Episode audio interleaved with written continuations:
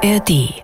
Diese Woche war viel Rätselraten mal wieder in Washington und deshalb spielen wir jetzt auch ein Quiz. Das große Vorbild, die legendäre Spielshow Jeopardy, geht ein bisschen anders, als man das aus Quizshows sonst kennt, denn die Kandidaten bekommen nicht die Frage, sondern die Antwort und müssen sich dann die passende Frage dazu ausdenken. Das machen wir auch gleich. Und die Antworten, um die es diesmal gehen soll, sind folgende. Fort Sill, Oklahoma, Singapur und der südliche District von Manhattan. Wenn Sie zu Hause mitspielen wollen und noch recherchieren müssen, dann wäre jetzt die Zeit, die Pause-Taste zu drücken, denn die Antworten, die gibt's gleich im Podcast. Die Korrespondenten. Reporterleben in Washington. Hi everyone, it's Joe here. I'm the CEO of TikTok. Der Amerika-Podcast von NDR Info. Ja, und damit herzlich willkommen zu dieser Podcast-Folge. Ich bin Julia Kastein, darf mal wieder unseren Host Arne Bartram vertreten, der ist unterwegs. Und bei mir im Studio ist zum einen Nina Barth. Grüß dich, Nina. Schön, Hallo. dass du da bist. Hallo. Und Sebastian Hesse. Hallo, Hallo. Sebastian. Und hinter der Scheibe, wie immer, darauf zu achten, dass alles rund läuft. Simon Jansen. Grüß dich, Simon. Moin, moin. So, ich habe es angedeutet, wir spielen ein bisschen Jeopardy. Simon kann auch mitmachen, wenn er Lust hat. Also die erste Antwort, ich habe es vorhin schon gesagt, auf die ihr jetzt bitte die passende Frage stellt. Wir haben keinen Buzzer, ihr müsst einfach losreden. Wir, sortieren dann aus, wer gewonnen hat. Genau. Die erste Frage, äh, die erste Antwort, auf die ihr die Frage stellen sollt, lautet Southern District of Manhattan. Der südliche District von Manhattan ist die Antwort. Und was ist die Frage? Wo wurde Trump doch nicht verhaftet und angeklagt? Der Kandidat hat 100 Punkte. Ja, yay, okay. Gut, das ging ja doch dann einigermaßen flott. Kurz mu- musst du dir überlegen, das hat mich gewundert, denn wir sind doch die ganze Woche schon schwer mit diesem Southern District of Manhattan beschäftigt aus der Ferne, weil äh, am vergangenen Wochenende der Ex-Präsident angekündigt hat, dass er am Dienstag dieser jetzt fast vergangenen Woche festgenommen werden soll. Nina, das hat dich im äh, Wochenenddienst am Samstag ereilt. Erzähl doch mal, wie das war. Ich habe es gelesen und habe mir gedacht, ach du meine Güte, wie jetzt damit umgehen? Ist das eine Nachricht? Er hat es ja auf Truth Social angekündigt, ohne wirklich eine Quelle oder Beweise zu nennen. Er hat nur geschrieben, ähm, undichte Quellen der Staatsanwaltschaft und er weiß, am Dienstag wird er verhaftet. Und dann ist es ja bei Trump immer so eine Sache, ähm, springt man da sofort drauf an, macht man da gleich was dazu oder wartet man eher mal ab?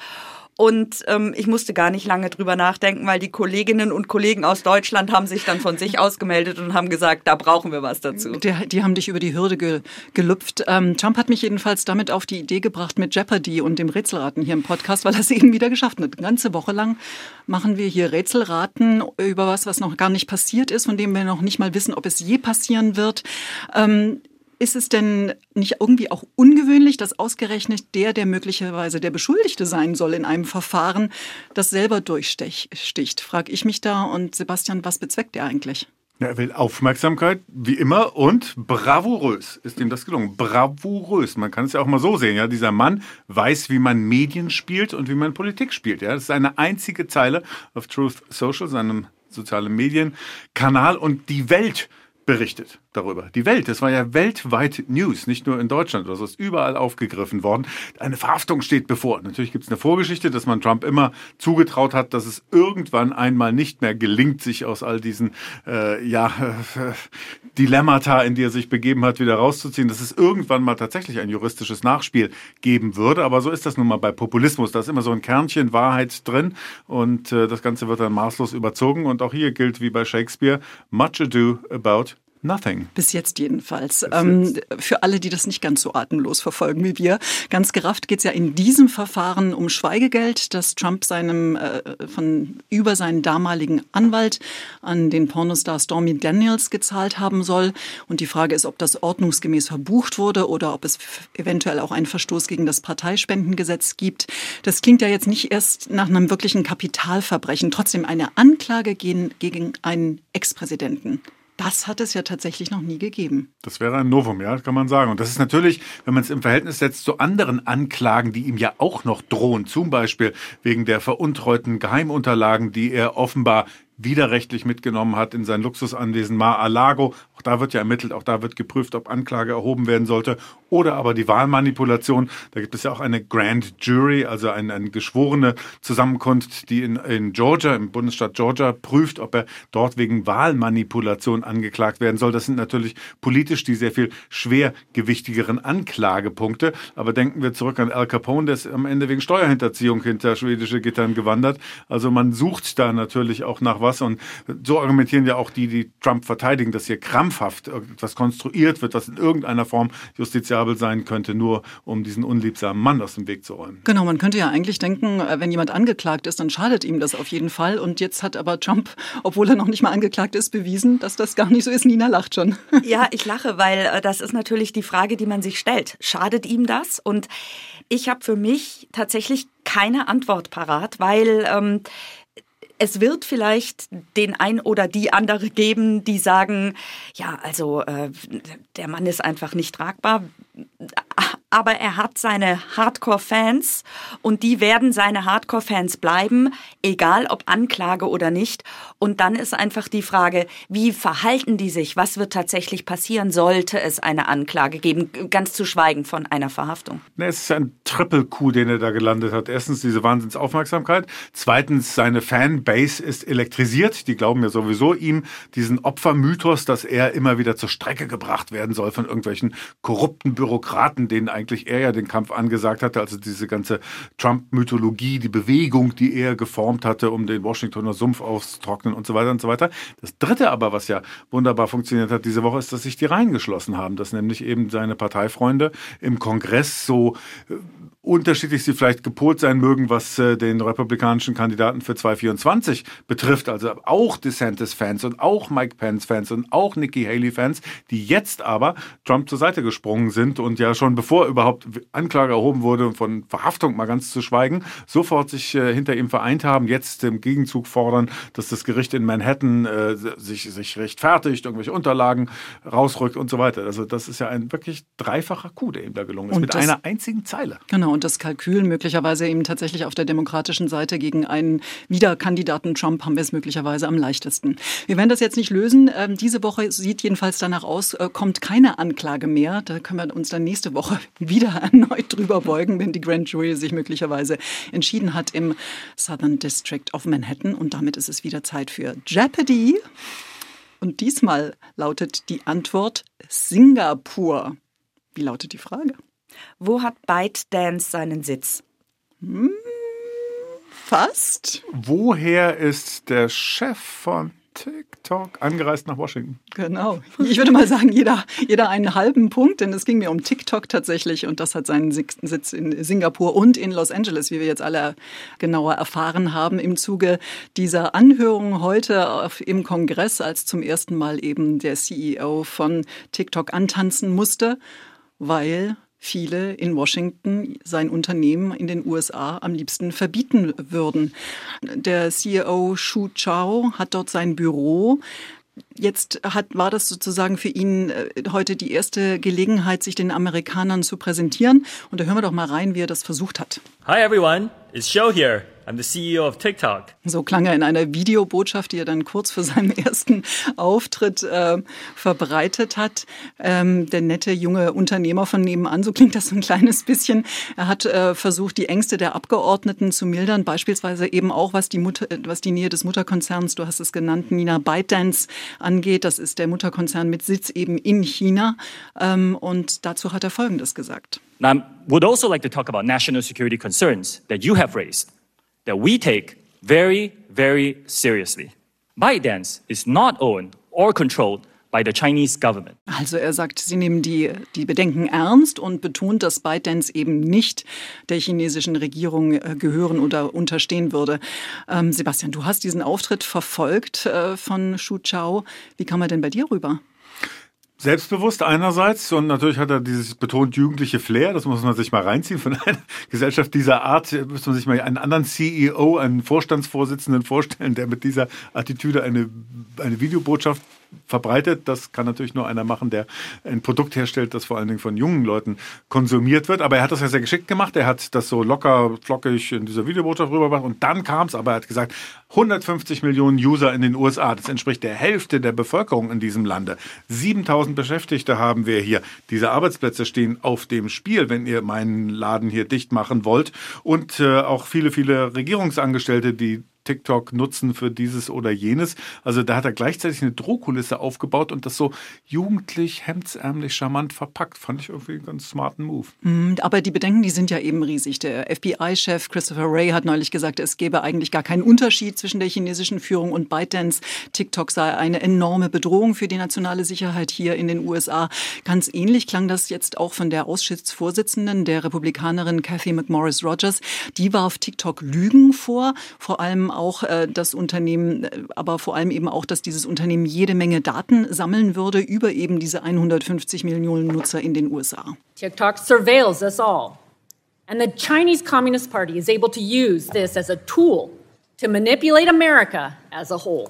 We do not trust TikTok will ever embrace American values. Also weil eben TikTok so viele Daten sammeln würde, hätte die chinesische Regierung die Möglichkeit, äh, die US-Bevölkerung äh, zu manipulieren. Dieses tiefe Misstrauen. Hattest du das Gefühl, äh, dass Xu Zhao es geschafft hat, dieses Misstrauen ein Stück weit abzuschwächen? Er hatte ja ein paar Vorschläge, wie man sozusagen da was ändern kann, ohne gleich das, die ganze App zu verbieten oder zu verkaufen. Ja, das sind alles Sicherheitsgarantien, die möglicherweise auch auf amerikanischem Boden gelten und angewandt werden können. Aber es bleibt ja das, was vor allen Dingen die Republikaner dem Konzern vorwerfen, dass es nämlich angeblich eine Rechtsprechung in China gäbe, die da lautet, dass jeder chinesische Konzern und damit Staatskonzern natürlich in einem kommunistischen Land per Gesetz verpflichtet ist, sämtliche Daten, die die Regierung verlangt, auch zu übermitteln. Also das ist ja das, was legalistisch dahinter steckt, plus entsprechende Erfahrungswerte. Also ich war ja auch mal eine ganz kurze Zeit als Korrespondent in China tätig und da gibt es ja für fast alles, was wir in den westlichen Ländern benutzen, Beispiel WhatsApp, ein chinesisches Pendant, das ist WeChat in dem Falle.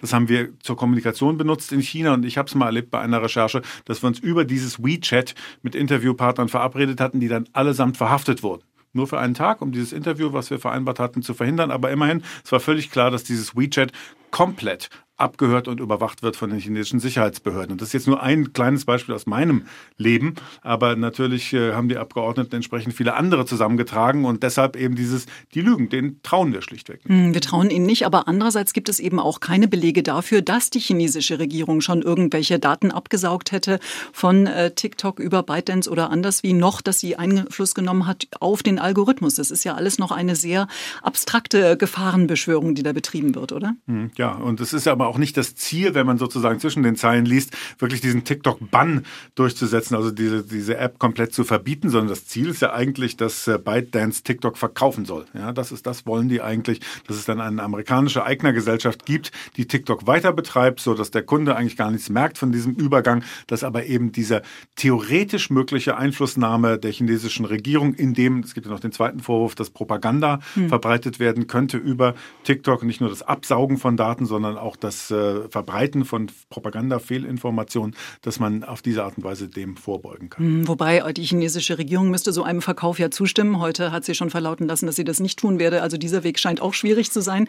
Dann bleibt eben äh, noch das Verbot. Auch da ist unklar, wie das eigentlich durchgesetzt werden soll. Und wir können natürlich auch nicht so tun, als ob alle in den USA dafür wären, TikTok jetzt zu verbieten. Es gibt ja auch Umfragen aktuelle.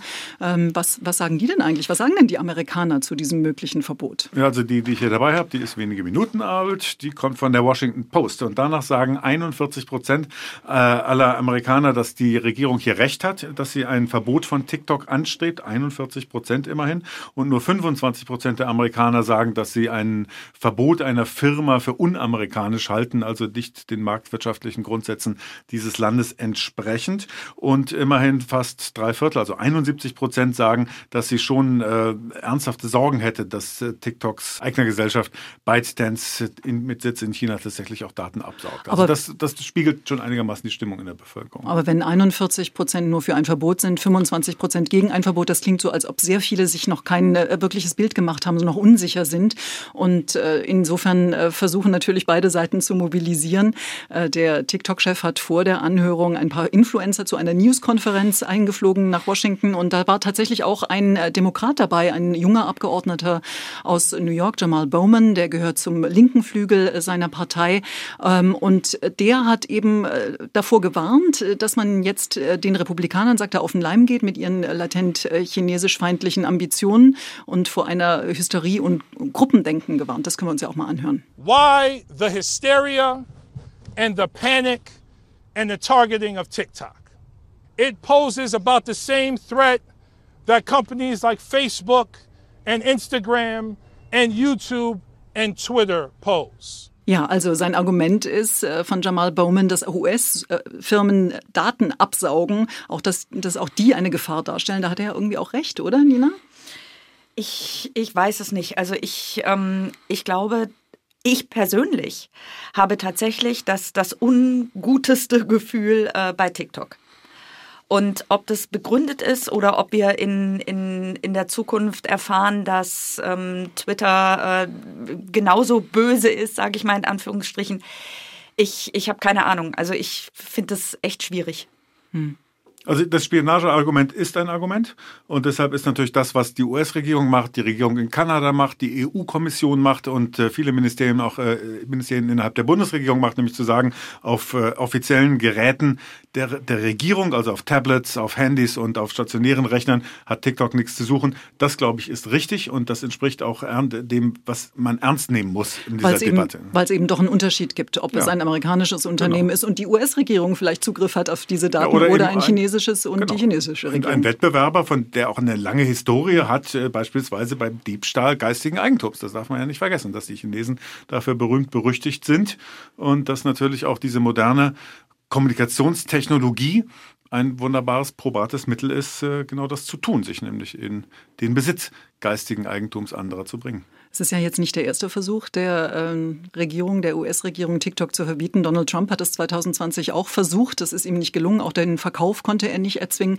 Was denkt ihr denn, wie es diesmal ausgeht? Ist diesmal tatsächlich äh, die, die Stimmung gegen China schon so, dass es eher da tatsächlich auf ein Verbot hinauslaufen könnte? Na, auffällig bei, dem, äh, bei der Anhörung war ja, dass noch ein drittes Argument ins Spiel kam, nämlich, dass TikTok angeblich süchtig machen würde und junge Leute irgendwie gesundheitlich schädigen könnte. Und da habe ich nur so gedacht, warum bringen Sie das jetzt mit rein? Weil Ihr Argument ist ja eigentlich, wenn man es auf einer politischen Ebene diskutiert, eigentlich stark genug. Ne? Aber who knows? Das ist jetzt reine und wilde Spekulation. Aber wenn man es auf dieser Spionageebene nicht hinbekommt und auf der Ebene von Propagandaverbreitung nicht hinbekommt, Vielleicht ist dieses Gesundheitsschädigende speziell von TikTok der nächste argumentative Versuch, eine Art Verbot oder Einschränkung Aus? Jugendschutzgründen Aus quasi. Jugendschutzgründen quasi. Who knows? Aber ich ähm, glaube tatsächlich nicht, dass dieses Verbot kommt. Ich kann mir das nicht vorstellen. Und ich bin mir auch nicht so sicher, ob die Regierung das tatsächlich knallhart, also ein Komplettverbot, wirklich durchsetzen will. Denn ähm, wir haben drüber gesprochen, 150 Millionen Nutzer in den USA, sehr viele junge Leute, das sind auch Wähler. Also ich, ich weiß es nicht, ich kann mir ein Komplettverbot nicht vorstellen. Das Thema wird uns weiter beschäftigen, garantiert. Äh, Und damit wird es Zeit für die letzte Runde Jeopardy.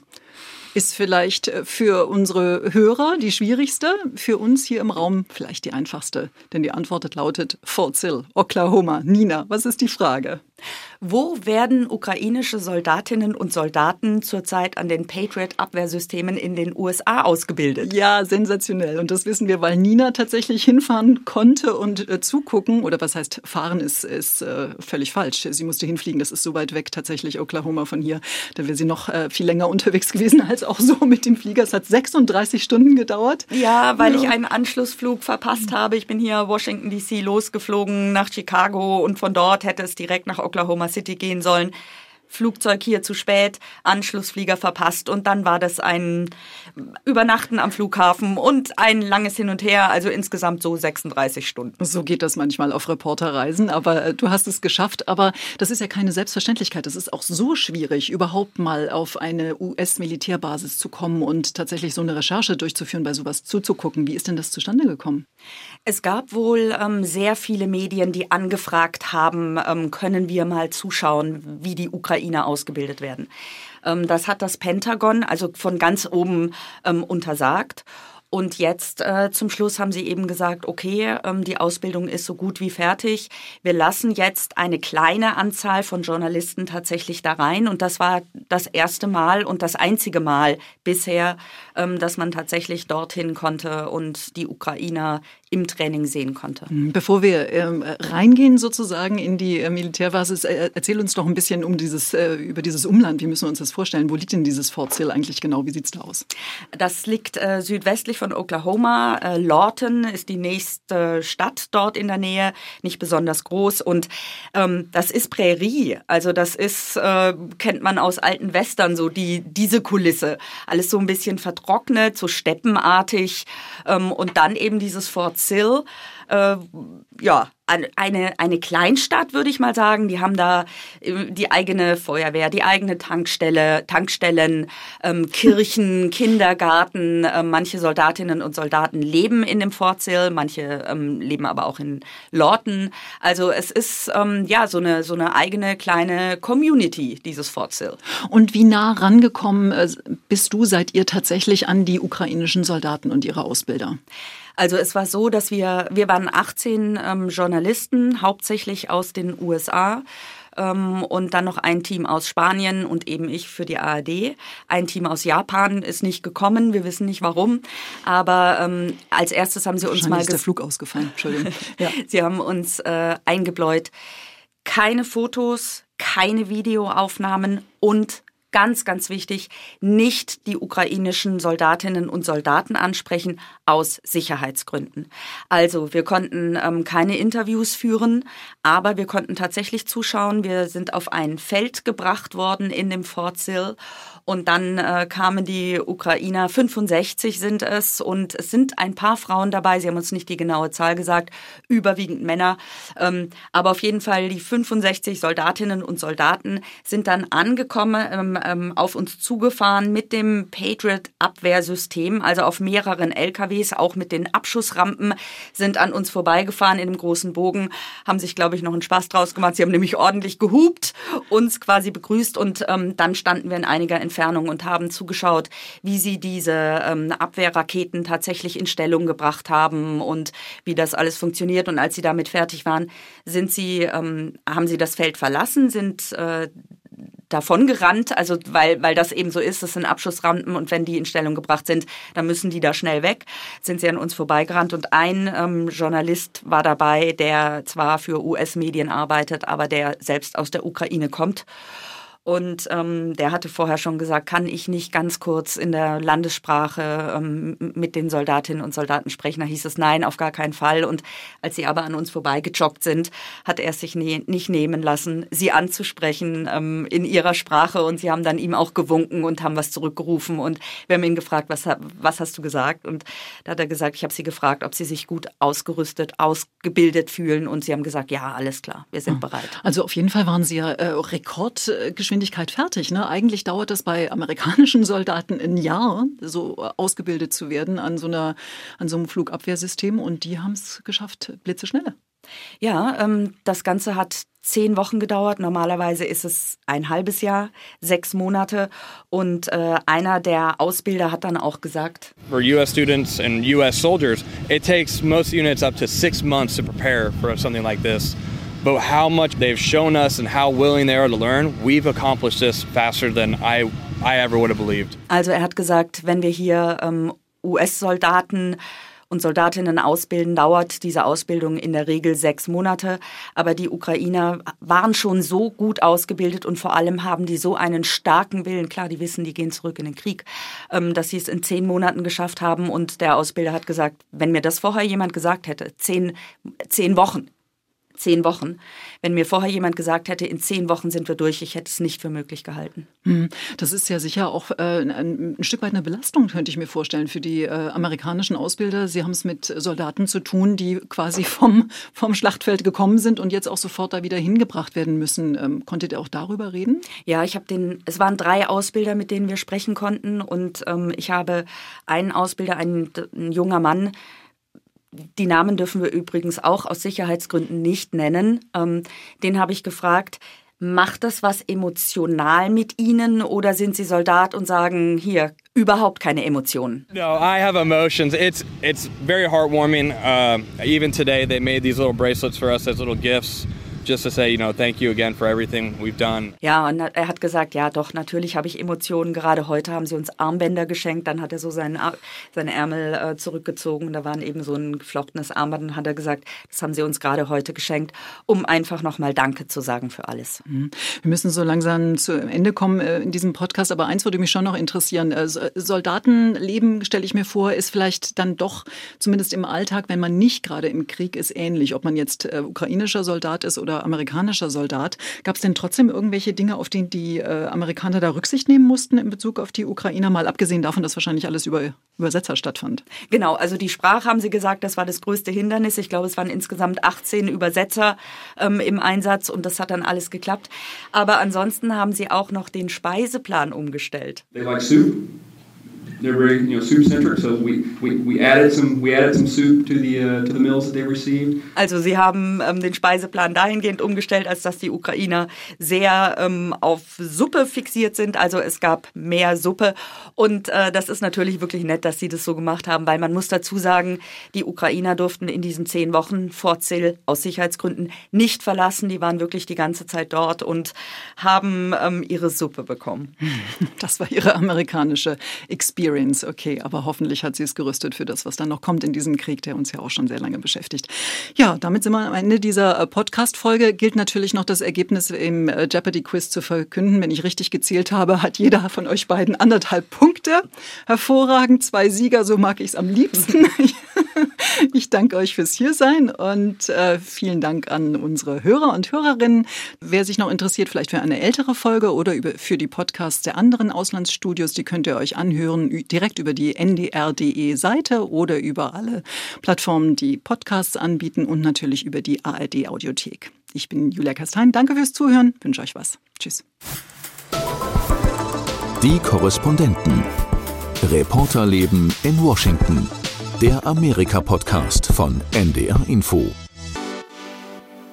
Hallo, ich bin Corinna Hennig aus der NDR Info Wissenschaftsredaktion. In der neuen Folge unseres Podcasts Synapsen geht es um ein Thema, das uns alle betrifft, das von der Medizin aber bislang schwer vernachlässigt wird. Erwartungseffekte. Die meisten kennen den Placebo-Effekt, doch dabei geht es um viel mehr als die Tablette ohne Wirkstoff.